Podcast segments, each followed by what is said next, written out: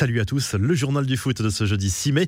Ce sera donc une finale 100% anglaise en Ligue des Champions après la qualification de Manchester City mardi soir.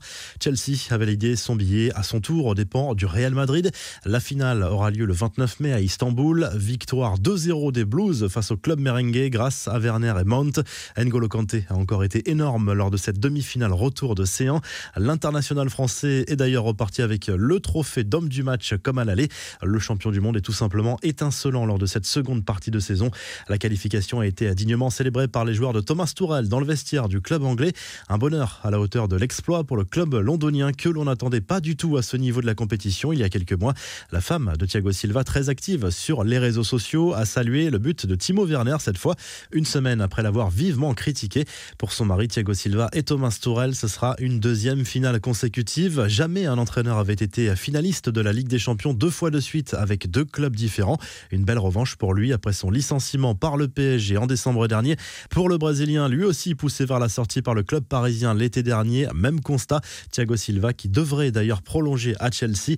Eden Hazard, lui, s'est fait allumer sur les réseaux sociaux et dans les médias espagnols. L'international belge concentre les critiques après son comportement à l'issue de cette demi-finale.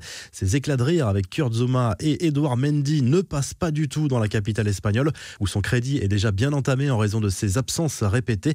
Et selon l'émission El Chiringuito, le Belge sera sur le marché cet été. La Ligue Europa avec euh, les demi-finales en retour qui se jouent ce jeudi soir. Pas beaucoup de suspense a priori entre la Roma et Manchester United. Au match aller, les Italiens avaient été balayés 6 buts à 2 à Old Trafford. Les Romains rêvent tout de même d'exploits et d'une soirée idéale à l'Olympico. Un match à suivre sur RMC Sport 2. L'autre demi-finale oppose Arsenal à Villarreal. C'est le club espagnol qui avait remporté le match aller 2 buts à 1. Les Gunners s'en étaient tout de même bien sortis avec ce but inscrit à l'extérieur. Une rencontre à voir sur RMC Story et RMC Sport 1. Les infos et rumeurs du mercato et si Mohamed Salah débarquait au PSG cet été.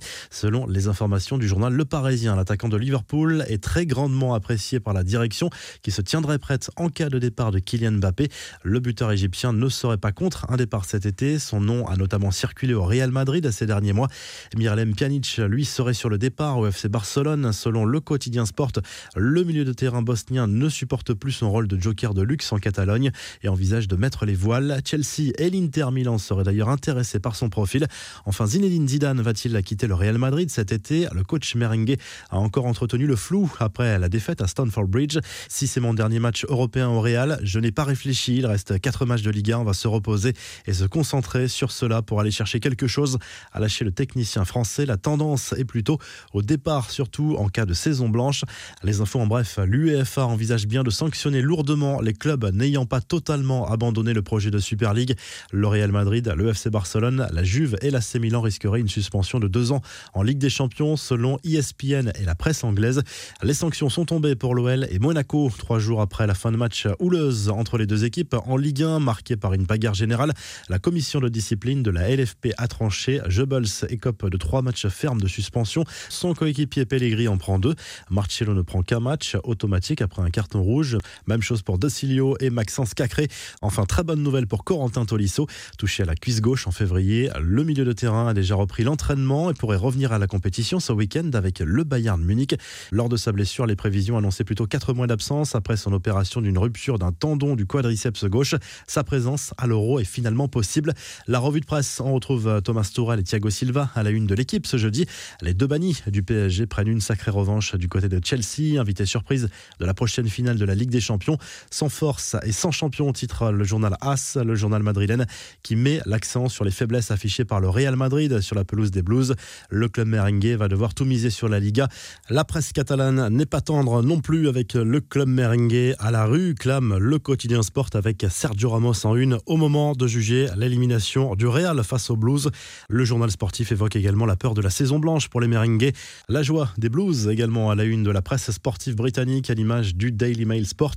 Le tabloïd qui revient également sur les nouvelles injures racistes à l'encontre de l'attaquant de Manchester City, Raheem Sterling, répété sur Instagram.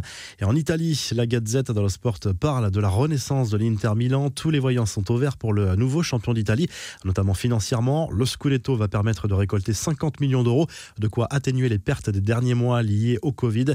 La prolongation de Lautaro Martinez est en bonne voie selon le quotidien sportif. On vous laisse avec le classement des meilleurs buteurs en Ligue des Champions cette saison et à très vite pour un nouveau journal foot.